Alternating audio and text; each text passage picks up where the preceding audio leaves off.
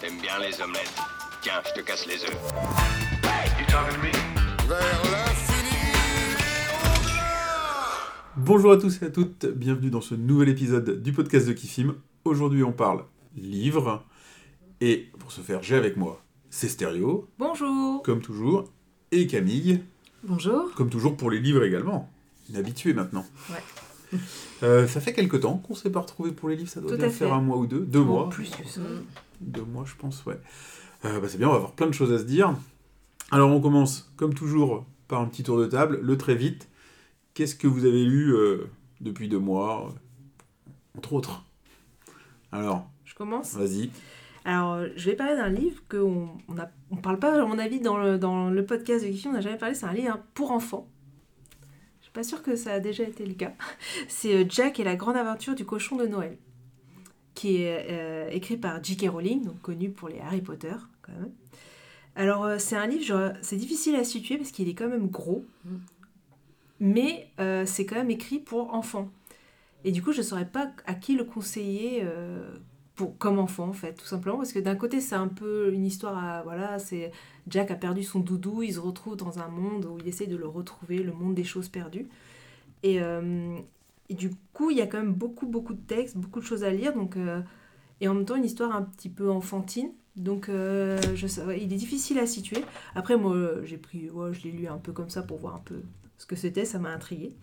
Bon, après, c'est- voilà, mignonnet, mais ça reste, ça reste enfantin quand même. Donc, euh, voilà, faut pas hésiter à y aller pour les enfants qui. Mais faut, c'est conséquent, donc faut quand même un enfant qui, qui puisse lire. Il y a, je sais pas, peut-être 400, 300 pages. Ah oui, quand même, ouais. et euh, ouais, c'est il y a beaucoup de chapitres, enfin voilà, c'est c'est conséquent. Ensuite, euh, je vais rester dans le feel good, ce que j'ai eu l'habitude de, de parler dans les précédents podcasts. Donc, c'est toujours Karen Ponte qui a fait une suite de son aventure de Noël qui s'appelait euh, Vous faites quoi pour Noël? Et là, c'est Vous faites quoi pour Noël? On se marie. Donc, c'est une suite. Je pense qu'elle va faire une petite saga avec euh, les personnages qu'elle a créés. Donc, toujours aussi sympathique, très facile à lire. Et on est content de, retrouver les personnages qu'elle a, qu'elle a créés.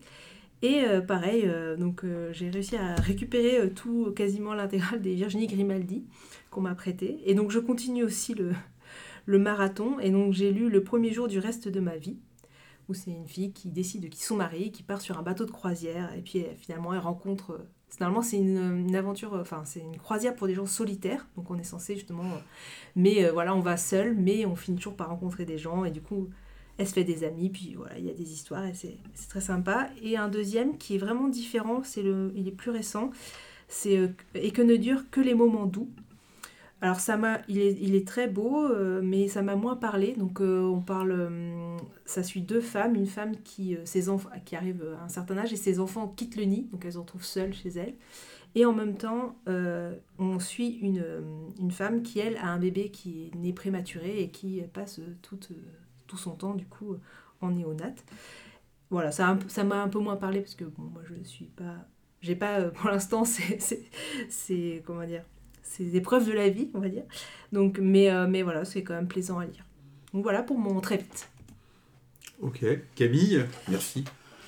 Euh, alors nous sommes en tout début février, il y a eu la rentrée littéraire euh, de janvier, c'est devenu un point de rendez-vous très très important en, en librairie. Ah ouais Il y a au moins autant de livres qui sont sortis pendant cette rentrée littéraire que la rentrée littéraire de septembre, ce qui était une des premières fois, donc euh, plus de 600 nouveaux romans euh, depuis la première semaine de janvier. Donc évidemment beaucoup beaucoup de choses euh, lues ces derniers temps avec des très beaux titres. Euh, je pense au livre de Karine Tuile qui s'appelle La décision et qui parle du quotidien d'une juge antiterroriste qui un jour va devoir prendre la décision de sa vie qui va impacter son environnement proche, sa famille et surtout l'avenir de la France. Donc c'est un livre absolument bah, incroyable parce qu'on est vraiment euh, dans son bureau avec elle et on suit minute par minute le déroulé d'un dossier. Donc j'ai beaucoup aimé. Euh, j'ai lu aussi le livre de Pierre Lemaître, euh, qui, qui, qui est une nouvelle, euh, qui est presque une saga, un peu comme, comme, comme, comme ce que tu évoquais. Ouais. Sauf que là, ça se passe pendant les 30 Glorieuses. Et euh, un des protagonistes part couvrir la guerre du, du Vietnam et va mettre le doigt sur une arnaque considérable. C'est fascinant parce que moi j'ai appris, euh, j'ai appris énormément de choses. Après c'est du Pierre Lemaître, donc moi je trouve que c'est un des, C'est romancé Des- ou c'est réaliste? C'est- Alors, c'est tout, tout est vrai, mais tout est romancé. D'accord. Euh, Pierre Lemaitre, c'est lui qui a écrit Au revoir là-haut, euh, qui, qui- a donné un film absolument génial, euh, euh, qui a eu le Goncourt d'ailleurs. Euh, pour moi, c'est un des plus grands auteurs euh, français aujourd'hui. Euh, J'ai appris énormément de choses et il y a un rythme fou, donc vous avez l'impression d'être dans un feuilleton qui ne s'arrête plus. C'est euh, voilà, vraiment bien. Et j'ai terminé euh, le livre de Nicolas Mathieu, qui était aussi très attendu, Goncourt il y a 4 ans pour leurs enfants après eux. Ce livre s'appelle Connemara.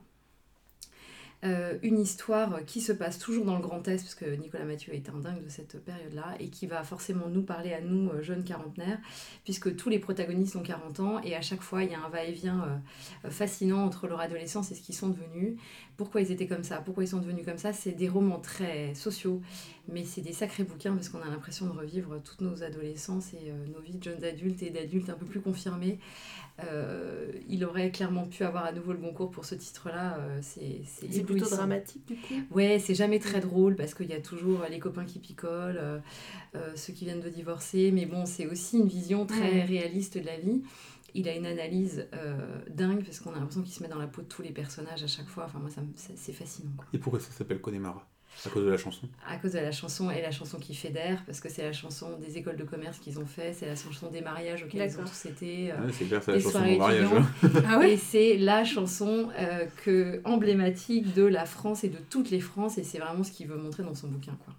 Donc le problème, c'est qu'on l'a en tête tout, tout le bouquin. Ouais, j'imagine euh, Donc c'est ouais. un peu perturbant. Mais euh, une fois que vous faites abstraction de ça, c'est un, un sacré bouquin. Quoi. Voilà. Et celui sur la guerre du Vietnam, ça se passe entièrement pendant la guerre du Vietnam.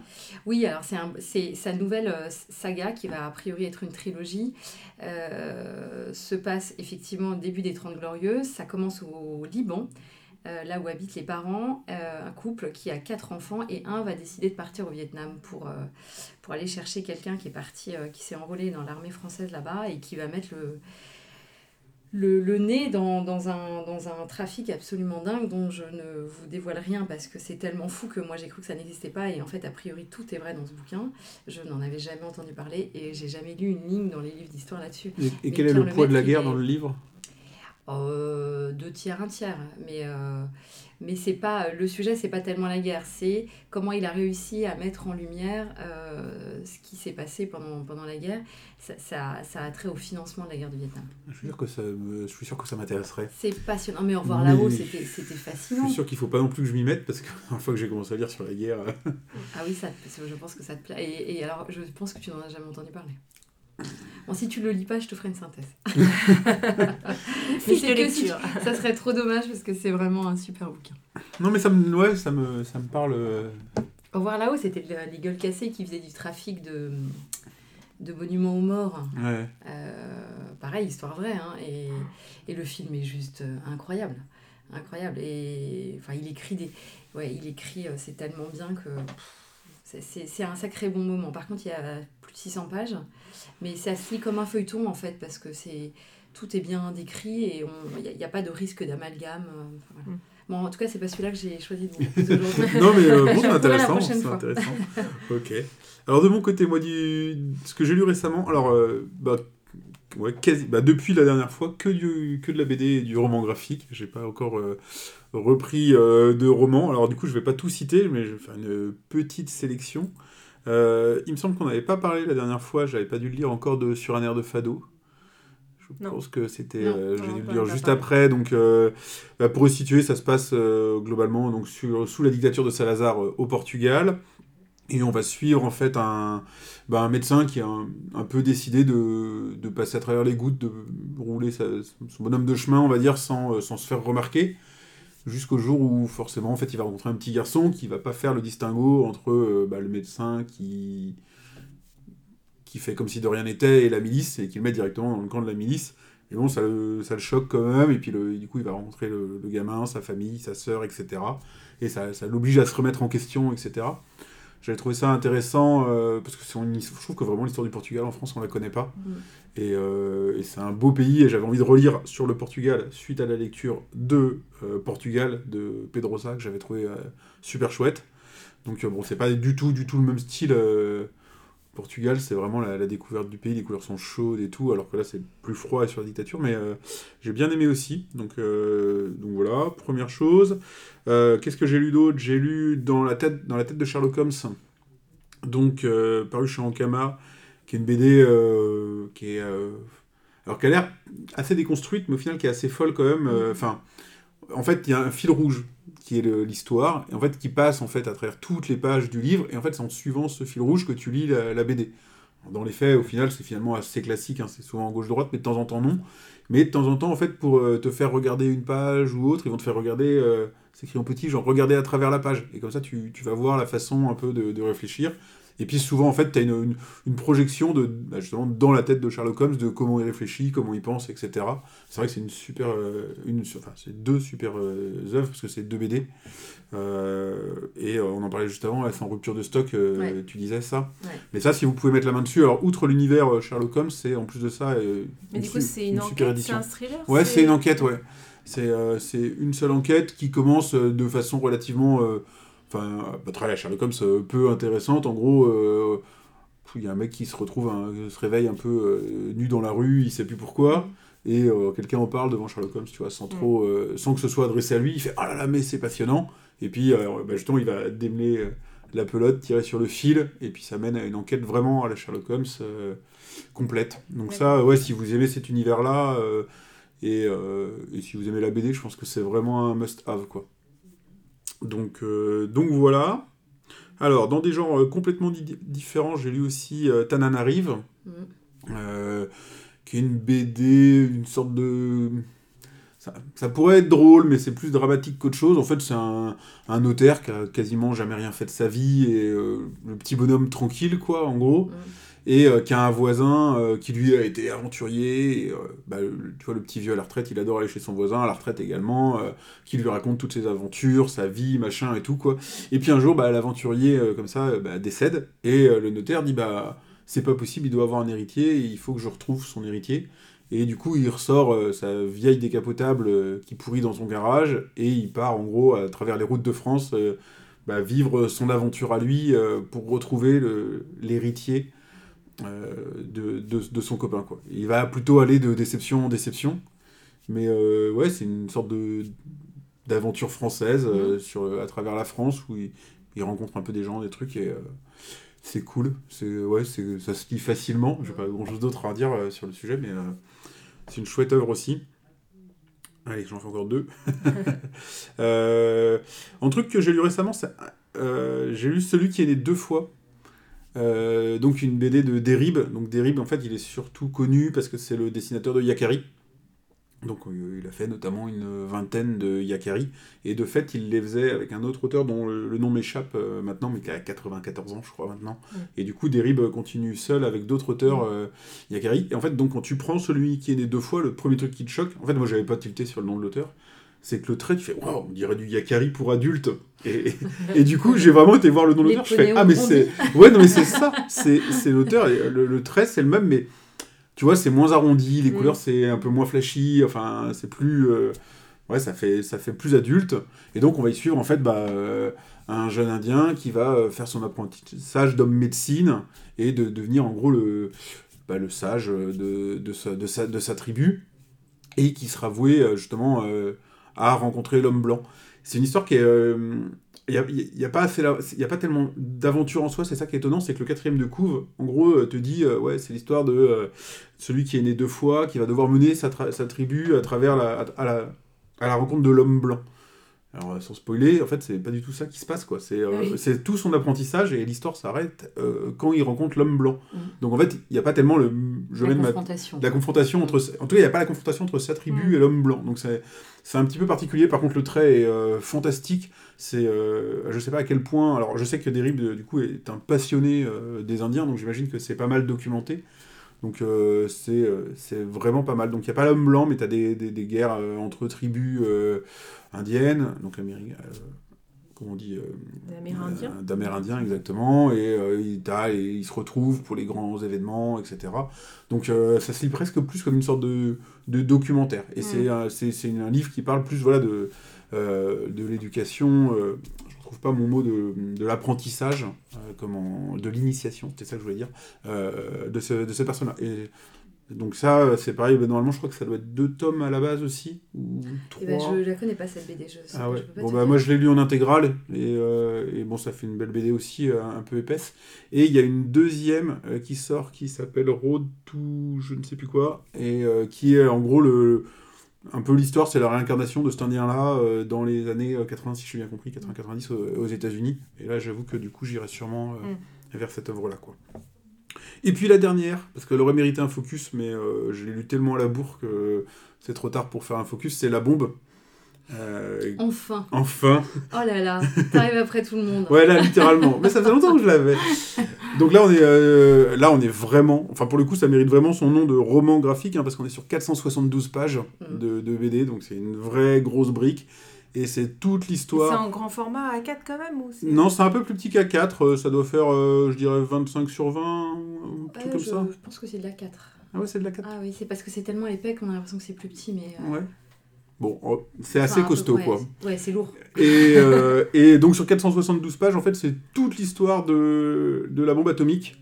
Euh, en gros, du, du- du moment où on commence à travailler à l'atome avant-guerre, où justement ça se passe en Allemagne, et où les, bah, les, les- scientifiques se connaissent tous entre eux, et ils vont être en gros euh, séparés ou se déplacer euh, du fait de la guerre, jusqu'à, euh, bah, globalement, jusqu'à euh, Hiroshima et Nagasaki, quoi. Ça va un petit peu après. Et euh, donc on va, on va suivre euh, bah, tous les gens qui sont... euh, au début on dit bah, il faut ça parce que pour la guerre c'est décisif, et puis après qui disent ah non mais les, les scientifiques américains notamment quoi. Puis après qui disent non mais en fait c'est trop dangereux, on va tuer trop de gens, c'est pas vraiment ce qu'on voulait. Donc c'est hyper fouillé, hyper détaillé, c'est un vrai documentaire ce Ah truc. ouais, hein. C'est un vrai documentaire en BD, et là, ouais, là, là, on est vraiment, vraiment dans du roman, quoi, à ce niveau-là. Et c'est sûr que l'œuvre est incroyable. Alors au début, tu... C'est pas une... Enfin, en soi, c'est pas non plus une belle BD, tu vois. Euh, quand tu commences à lire, au début, tu fais, oh, c'est quand même bizarre que c'est C'est fait... et blanc déjà. Ouais. Oui, mais t'es- au début, tu te dis, c'est bizarre que ça fait autant de bruit par Mm. rapport à ce que... Parce que... Et en fait, c'est euh, au bout d'un moment, c'est tellement fouillé, tellement détaillé, et ça, ça, ça explore vraiment tous les aspects de ce truc-là, que c'est une œuvre assez incroyable au final. Mm. Donc ça, c'est euh, c'est vraiment à lire, je pense que... Mais du coup, c'est que des personnages réels ou il y avait une partie euh, justement. Non, c'est que des personnages réels. Non, non, non, non. non. C'est La- la- vraiment la- le seul écart, entre guillemets, à la réalité, c'est que euh, le narrateur, c'est l'atome. Oui. Donc, euh, donc voilà. Donc voilà, mais euh, globalement, petite sélection, mais j'ai eu pas mal de choses comme ça euh, ces derniers temps. Alors, sur quoi on s'attarde précisément? C'est stéréo, le focus. Alors, je vais parler du coup d'un roman de Julien Sandrel qui s'appelle Les étincelles. Alors, je vais parler un peu de l'auteur. Donc, c'est lui à la base, en fait, c'est un scientifique. Il a fait 15 ans en entreprise et puis bah, il s'est reconverti. Et il s'est consacré là depuis euh, ces dernières années à l'écriture. Et, euh, son premier roman, en fait, s'appelle La Chambre des Merveilles. Il a reçu un, un beau succès, donc je pense que c'est ça qui l'a incité à continuer d'écrire, mais qui est assez récent, donc en 2018, son premier roman. Et euh, il va être adapté au cinéma là par Lisa Azuleos. Mm. Et euh, a priori, l'actrice principale, ça serait Alexandra Lamy. Et l'histoire, en fait, c'était un petit garçon qui a un accident qui tombe dans le coma.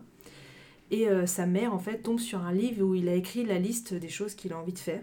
Et elle décide, en fait, pour l'aider, en fait, de lui raconter ce qu'il aimerait faire pour lui donner envie de revenir, en- entre guillemets.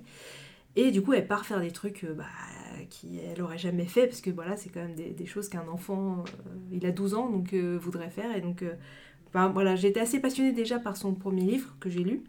Et donc, quand j'ai vu voilà, celui-là, donc, que j'ai choisi d'en faire un focus. euh, donc, lui, en fait, Les Étincelles, c'est son troisième roman qui est sorti euh, en 2020. Et donc, c'est publié par le livre de poche.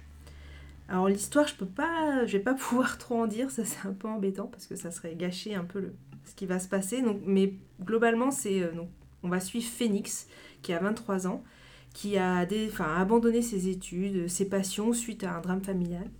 Son père, en fait, euh, est décédé euh, il y a trois ans, donc il était scientifique et euh, il aurait eu un accident de voiture en allant rejoindre une femme dans un pays étranger. Du coup, elle se retrouve un peu tiraillée entre peine et colère, parce que bah, du coup, toute sa famille, ils en veulent un peu à son père, quoi, d'avoir fait ses choix. Ou... Ouais, ils savent pas trop, quoi, mais du coup, c'est un peu compliqué pour la famille, en tout cas. Et un jour, en fait, elle va à la cave et elle trouve un carton. Et dans ce carton, en fait, ben, il y a des mystères qui vont en, émerger. Il y a un message assez énigmatique de son père. Et il se pourrait qu'en fait, il se sentait en danger. Et donc là, tous les questionnements arrivent. Voilà, est-ce qu'elle s'est trompée? Est-ce que du coup, c'était peut-être pas un accident? Et euh, elle va en parler à son frère, et du coup, ils vont partir tous les deux en, quête de vérité, et euh, ils vont se retrouver euh, face à, quelque chose qui, les dépasse. Et donc, je vais m'arrêter là pour l'histoire, mais en fait, moi, ce que j'ai vraiment aimé, donc c'est vraiment l'histoire, justement, il y a vraiment un, scénario derrière qui, tient vraiment la route. Enfin, c'est l'histoire, enfin, j'étais vraiment captivée et assez happée dans, dans, tout ça. Les personnages, je trouve qu'ils sont aussi, ils ont tous leur petit, leur petit caractère, leur, leur, leur, petit côté, ils sont assez bien décrits, détaillés, etc. Euh, c'est vraiment dans notre société. Donc, euh, par rapport à ce qui se passe, à l'histoire et tout ça, c'est vraiment ancré sur, sur les, les, choses un peu aussi mauvaises qu'on trouve dans notre société. Et, euh, et donc, c'est assez réaliste et, d'actualité. Il y a quand même du suspense, donc c'est pas un roman feel good de ce que, comme j'ai pu lire avant, ça reste pour, cibler un peu, donc Julien Sandrel, il va écrire comme un peu dans l'esprit de Guillaume Musso et Marc Lévy. Ça va rester un peu dans, dans, ce type d'écriture. Et euh, donc, c'est pas. Ça reste gentillet, on va dire, mais c'est quand même un peu plus euh, profond. C'est moins euh, cheat lit, comme on l'a dit dans, dans, le précédent, dans le précédent podcast. Donc voilà, donc après, le petit reproche que pour, certains pourront faire, c'est justement que c'est que c'est pas, pas un livre d'histoire, c'est pas, c'est pas un drame, il n'y a pas des choses, c'est pas de la violence, euh, voilà, donc ça reste assez romancé quand même, mais euh, c'est vraiment une histoire qui tient la route, donc euh, je, le, je, le, conseille vraiment, quoi, et donc je me dis que justement dans les romans que tu lis pas, parce que ça reste un roman assez court, que j'aimerais bien en fait que tu lises juste pour avoir, savoir ce que tu en as pensé. parce que c'est court, hein, ça te prendrait pas trop longtemps. Bah là, tu dis oui, je vais le faire. oui, non, mais je vais, je, je, je vais le faire. Regarde, c'est petit. C'est tout petit, mais. ça, va être, ça va être. Le problème, c'est que dans, dans la liste, on en parlera tout à l'heure des livres que j'ai à lire. Et tu voulais relire un roman. il y a 300 pages à peu près. Euh, ouais, non, mais oui. Pourquoi pas Non, mais il faudrait faire l'exercice, effectivement. Et euh, faire un petit retour après dans le, mmh. dans le très vite d'un prochain podcast je m'engage pas. de vie ma vie de lecteur, mais non, mais c'est vrai, tu as mm. raison de le suggérer. donc c'est vraiment, je le conseille vraiment parce que c'est, enfin moi je l'ai vraiment lu euh, très vite. Enfin j'avais envie de voilà, le soir, eh, je vais, il faut que je continue, il faut que je sache ce qui va se passer. Donc. Euh, bon bah tu me le prêtes alors. Je te le prête. Je te l'enverrai pas tout de suite. Hein. tu as 15 jours. Ah bah, alors là, on est, on est mal parti. Hein. C'est le temps que je vais lire une BD, ça. ok. Bah, écoute, merci. Alors, Camille, de ton côté Moi, j'ai choisi un, livre qui vient de paraître aux éditions de l'Olivier. Euh, alors, l'auteur ne vous dira rien. Euh, moi, je ne la connaissais pas. Euh, l'auteur est né en Éthiopie à Addis Abeba. Déjà rien que le nom, je trouve que ça fait rêver. elle est depuis, elle est partie faire ses études aux États-Unis et elle enseigne aujourd'hui notamment à Princeton. Elle enseigne la littérature. Euh, j'ai choisi ce roman qui s'appelle euh, Le roi fantôme, avec une couverture magnifique rouge qui représente une, une jeune femme, une jeune euh, soldat avec une arme assez archaïque, hmm. parce que le sujet m'a passionnée. Alors le sujet m'a passionnée et l'écriture est somptueuse et je trouve que on a un, mélange de tout ce que j'aime en littérature, des choses qu'on apprend, des choses qu'on vit, euh, c'est un livre qui est très dur aussi, qui est très fort. Euh, en tout cas, j'ai appris plein de choses et on le referme en se disant euh, quel souffle il y a dans ce livre. l'histoire est l'histoire de l'invasion par les, Italiens de l'Éthiopie. L'Éthiopie était un, pays libre jusqu'en 1935 et quand Mussolini est arrivé au pouvoir, il a décidé de créer un État colonial en Afrique. Et donc il a jeté son dévolu sur l'Éthiopie, qui était pour lui le pays parfait, parce que pays très pauvre, pays euh, pas tellement peuplé, euh, et il s'est dit, euh, ça va être une bouchée de pain de les attaquer. Ils sont arrivés, l'armée italienne, à 400 000 soldats, ils ont débarqué sur les côtes éthiopiennes. Euh, et là, euh, contre toute attente, et c'est là où le livre est absolument somptueux, euh, la population éthiopienne s'est totalement révoltée à l'arrivée de, de- des Italiens qui arrivaient vraiment en terrain conquis. Alors le roi de l'époque qui s'appelait, que vous avez tous, enfin dont vous avez entendu parler, c'était un empereur, il s'appelait Haïlé Sélassié. Lui, dès que les Italiens sont arrivés, il est parti se mettre à l'abri en Angleterre dans sa résidence secondaire. Et donc son pays s'est retrouvé sans dessus dessous. Et c'est là où la résistance a commencé à s'organiser.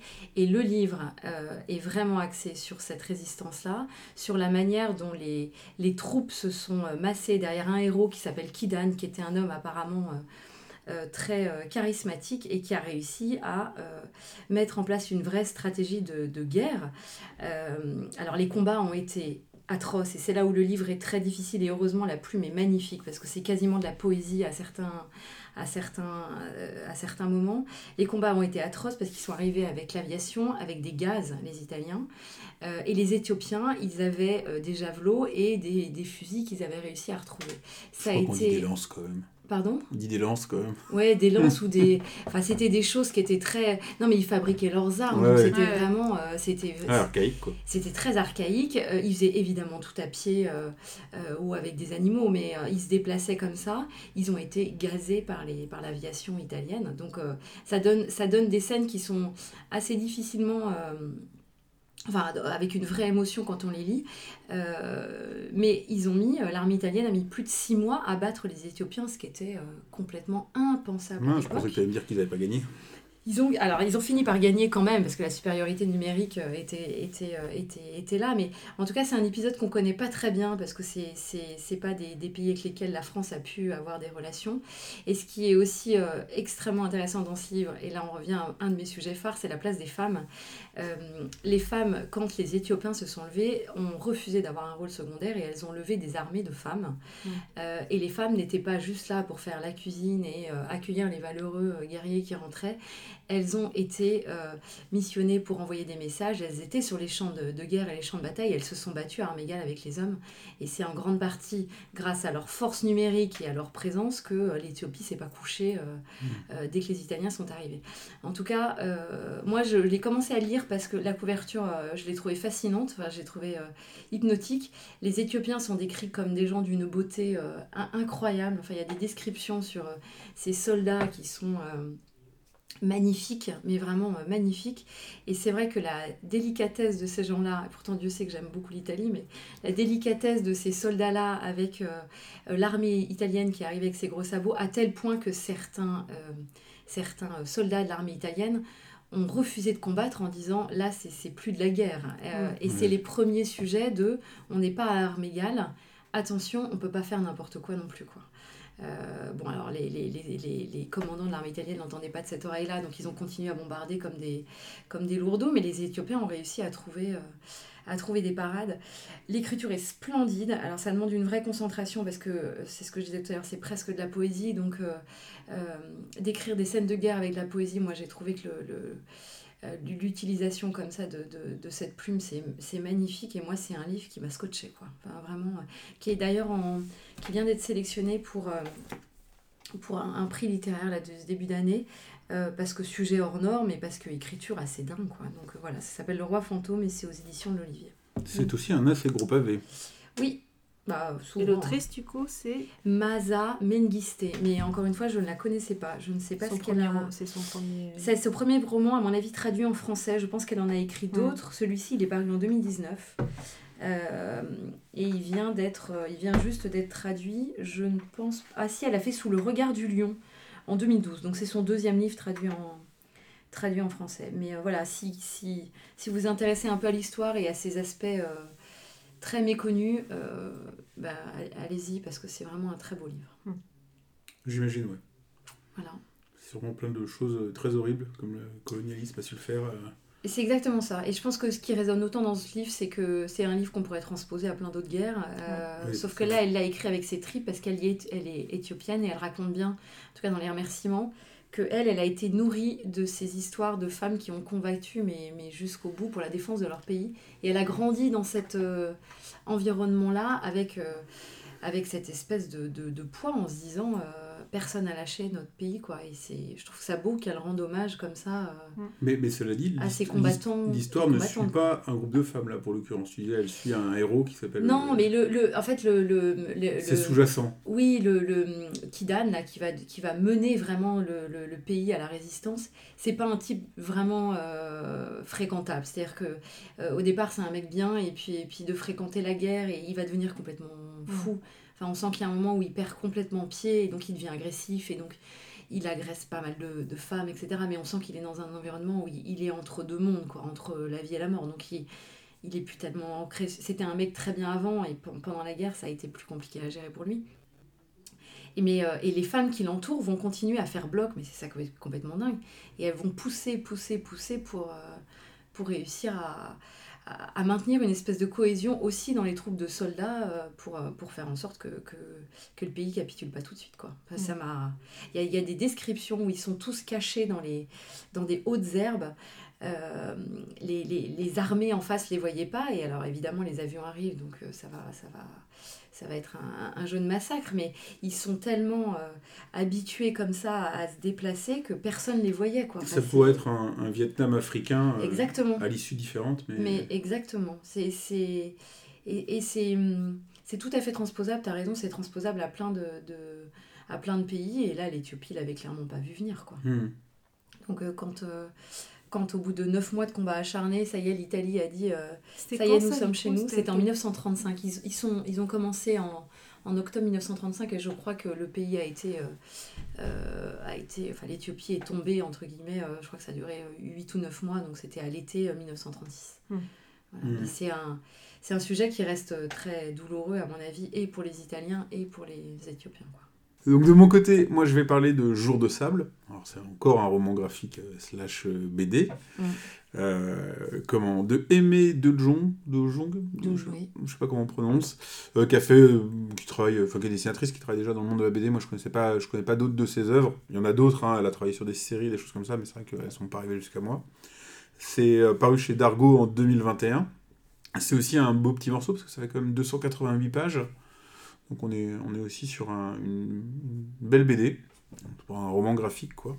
Alors on y suit les aventures, euh, les aventures, l'aventure de John Clark, qui en gros est un jeune photographe euh, new-yorkais dans les années 30 également, euh, qui va être envoyé par une organisation gouvernementale américaine rendre compte des difficultés des agriculteurs dans le Dust Bowl.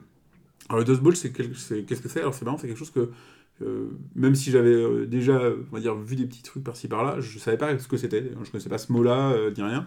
Donc le Dust Bowl, en fait, c'est euh, une zone géographique à cheval sur les États de l'Oklahoma, du Kansas et du Texas aux États-Unis, donc, où en fait il y a eu deux choses qui se sont, qui se sont croisées, on va dire. Une sécheresse, du- d'une d'une part. Alors deux choses climatiques, mais trois choses dans les faits. Donc euh, une sécheresse d'une part et une surexploitation des sols d'une manière qui n'était pas du tout appropriée à ces sols-là. Mm.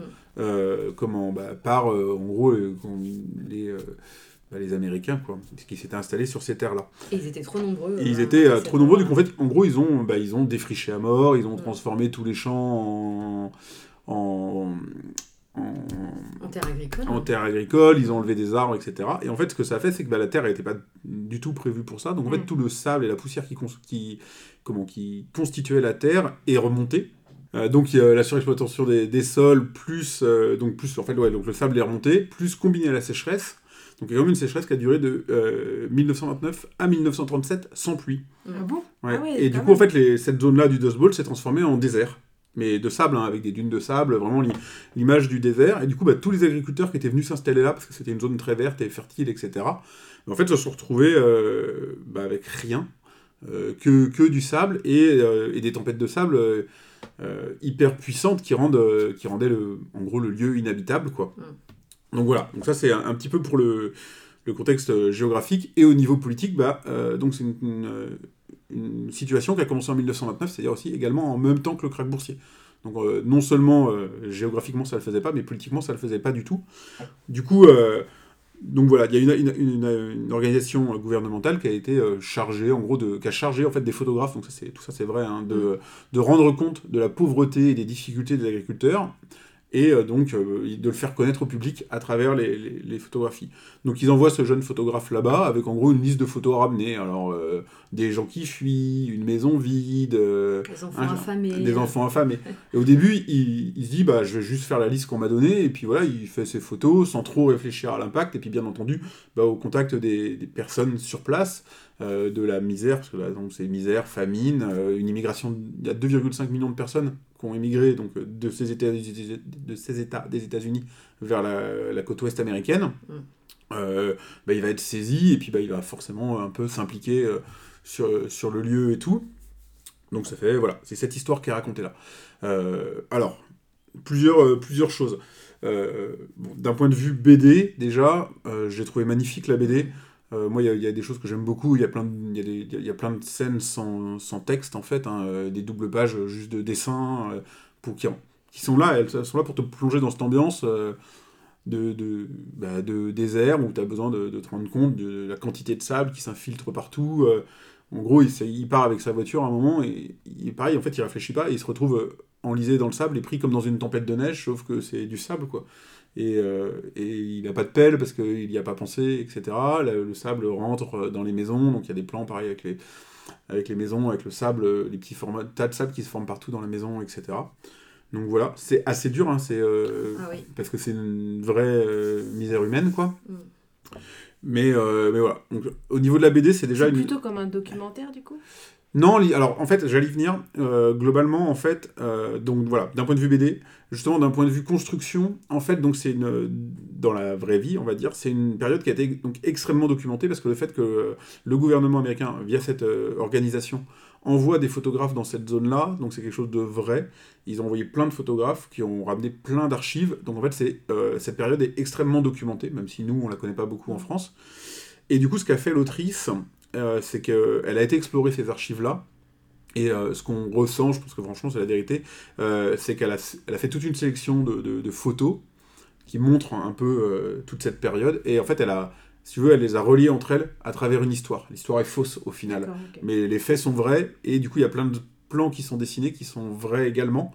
Et euh, la, la- la- BD est entrecoupée à plein d'endroits, en fait, de, de la photo d'origine, Mm. euh, donc qui, qui a inspiré cette planche-là. Alors, euh, moi qui suis en plus un passionné de photos, euh, ça m'a vraiment doublement parlé, parce que euh, bah, tu as, des, des- t'as des photos qui sont très fortes, très belles, et, euh, et donc tu as l'histoire qui les relie, elles sont redessinées à côté. Donc c'est... ça fait vraiment une belle œuvre au niveau photo, au niveau, au niveau dessin. C'est comme tu dis, ça pourrait presque être documentaire du coup parce qu'on apprend, on apprend vraiment plein plein de choses. L'histoire, euh, l'histoire reste fausse, mais fausse, mais relie, relie euh, vraiment bien toutes Mm. ces, toutes ces photos et crée une histoire euh, qui, a, du sens quoi. Donc, euh, donc voilà, il y a quelques photographes qui, de, qui sont parvenus à nous. Enfin, par exemple, Dorothée Allange, qui est une, pho- une photographe euh, très connue, une photo. Alors, si je vous la décris comme ça, elle va peut-être pas vous parler, mais d'une mère pauvre qui a le regard un peu dans le vide avec ses enfants à côté d'elle. C'est une photo extrêmement connue et qui vient en fait de, cette période-là. Il y a d'ailleurs dans dans le livre tout un rapport à la photo, c'est extrêmement intéressant aussi, parce que euh, l'autrice euh, interroge justement le, travail du photographe. C'est-à-dire que, en fait, assez vite dans l'histoire, on va voir qu'il y a des... Le photographe apprend qu'il y a des gens, bah, ils n'hésitent pas en gros à forcer un petit peu le destin pour avoir la photo qui va bien en déplaçant un élément, etc. Et en fait, bah, est-ce qu'il faut le faire? Est-ce qu'il faut juste rendre compte de la réalité? Ou est-ce qu'on peut euh, forcer un peu le trait en déplaçant des éléments? Bah, Ces sujets-là, ils sont, ils sont abordés dans la BD Mm. euh, du point de vue du photographe et du point de vue en fait, des sujets aussi qui prennent pas forcément bien le, bah, le fait qu'on leur demande de, de poser euh, une citation pour eux qui est pas vraie. Ouais. Et euh, il y a tout, il y a des gens qui réagissent mal, il y a des gens qui disent, bah, en gros, ils posent devant leur voiture qui est surchargée parce qu'ils vont partir vers l'ouest. Et puis, euh, il dit, va faire une photo, vous êtes triste. Et puis le mec, il dit, mais moi, en fait, je, veux pas montrer que je suis triste, moi, je veux montrer que je me bats. Et coup, il dit, Ah, je peux avoir la même photo en souriant, etc. Donc, tu as quand même tout un rapport à la photographie qui est interrogé, que j'ai trouvé euh, hyper intéressant. Donc, en fait, que sur les deux axes, que ce soit euh, la photo ou la BD, j'ai trouvé l'objet passionnant. Et niveau photo, c'est hyper documenté. Vous avez toutes les refs, les auteurs, les époques, etc. Donc, c'est euh, une vraie belle œuvre. Donc, euh, Et c'est ouais. très émouvant. Ouais, c'est c'est un, oui, c'est un drame hein, euh, également. Ah Bah oui, parce que tous ces gens là, ces 2 millions, ces 2 Ouais, 2 millions millions et demi cinq, de ouais. personnes qui sont arrivées en Californie, il n'y avait pas assez de travail en Californie. Mm. Ouais. euh, pour tout le monde et donc ils ont retrouvé une misère donc c'est des gens qui ont eu des vies euh, c'est ce que décrit euh, moi, ça m'a beaucoup parlé parce que c'est exactement ce que décrit Steinbeck dans Les raisins de la colère. Hmm. Et Steinbeck, il a décrit dans Les raisins de la colère justement une de ses familles.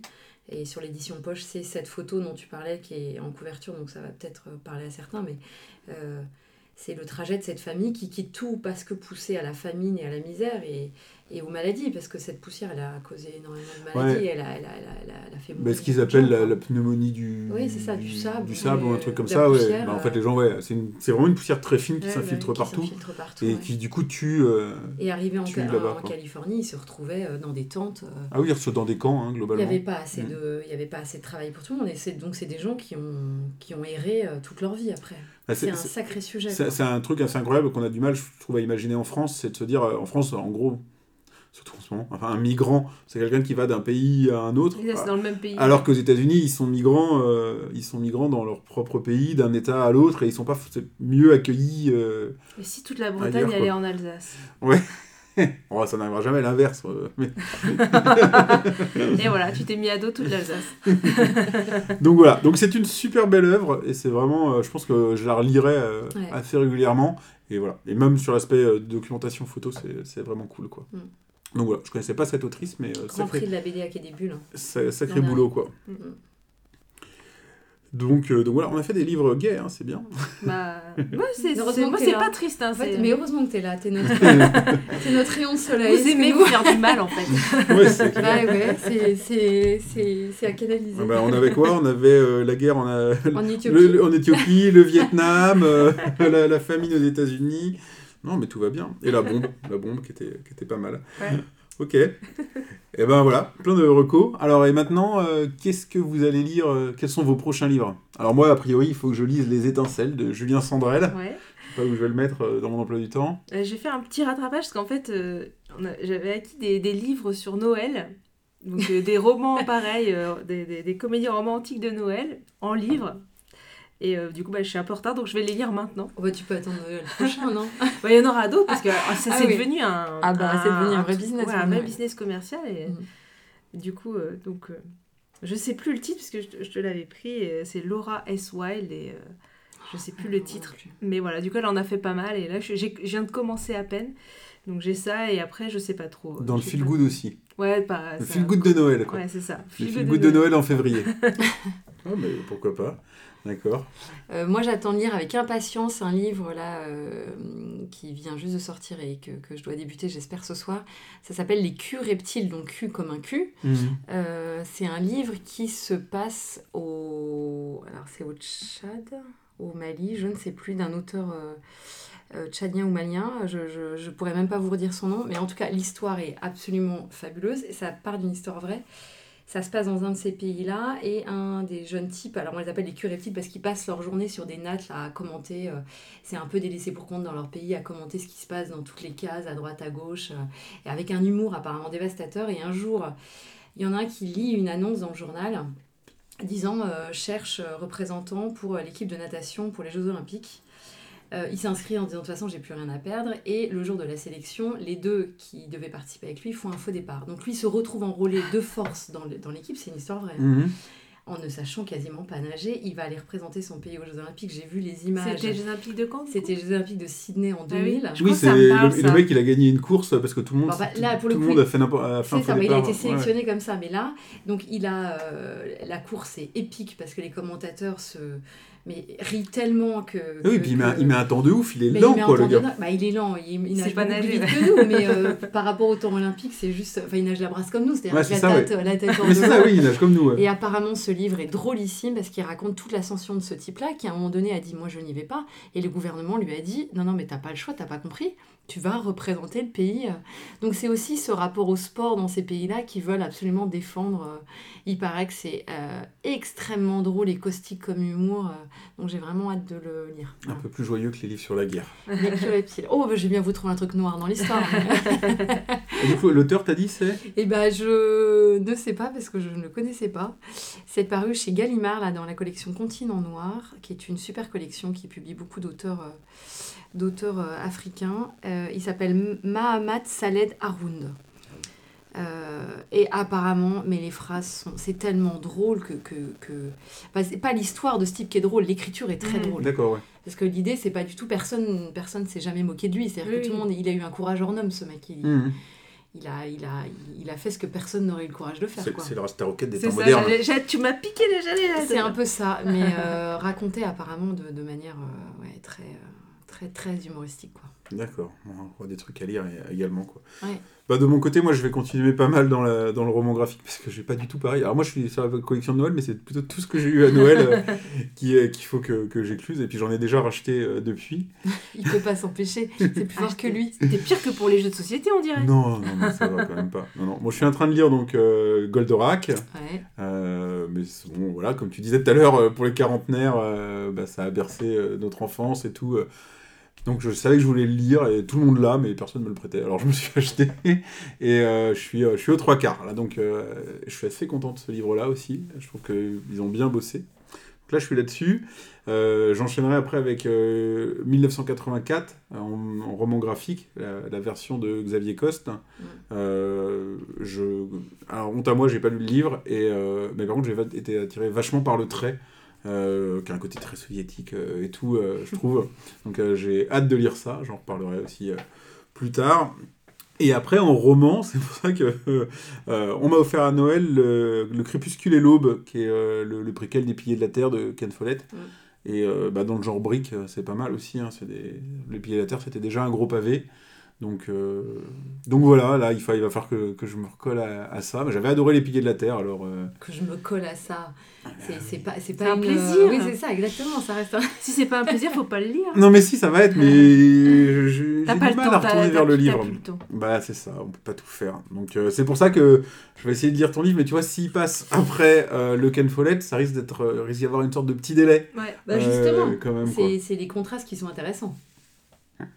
Oui, mais oui, mais je ne dis pas le contraire, mais c'est juste qu'il faudrait peut-être que je lise le petit avant le gros. Oui, peut-être. Ça te fera une bonne respiration Mais avant d'attaquer le... Mais si je fais ça, en gros, le, le gros, je le lis jamais, puisque j'aurai toujours un petit à lire avant. Bah, c'est un peu comme le sport, hein. le plus dur c'est d'y aller une fois que t'es dedans. euh, tu te dis, mais qu'est-ce que c'est bien Mais qu'est-ce que ça fait du bien Mais non, mais c'est toujours ça. Il y a toujours une bonne raison de pas y aller. En fait, quand t'es dedans, t'es là, mais qu'est-ce que c'est bon. Sauf que c'est un peu ouais, comme si je m'étais fait mal au sport plusieurs fois Ah et que j'ai pas trop envie de retourner courir. C'est pour ça faut commencer par des petits. Si tu commences tout de suite par des pavés, là, ça, ça, va, ça va te faire un frein direct. Je le prends, je pars avec. On verra dans quel ordre euh, Ouais, je le mets. On ne manquera pas de te poser la question la prochaine fois. Ça marche. Euh, bah, comme d'hab, euh, si vous avez aimé ce podcast, euh, bah, venez nous le dire sur Discord. Si vous l'avez pas aimé, euh, venez nous le dire aussi. hein. Nous, on est ravis Venez nous faire des d'échanger. recos aussi. Ouais, le lien euh, donc, du Discord est dans, euh, dans la description. Vous pouvez vous abonner au podcast sur toutes les plateformes de podcast habituels, euh, Spotify, Deezer, etc. Et on Sur YouTube. aussi. Sur YouTube aussi maintenant. On est aussi sur Instagram maintenant. On est, on est partout. Suivez-nous partout, on est partout. Et euh, on se retrouve prochainement pour un épisode euh, série, probablement. Série, ouais. Ça marche, merci à vous deux. Merci. Merci. À salut. bientôt, salut. Au revoir.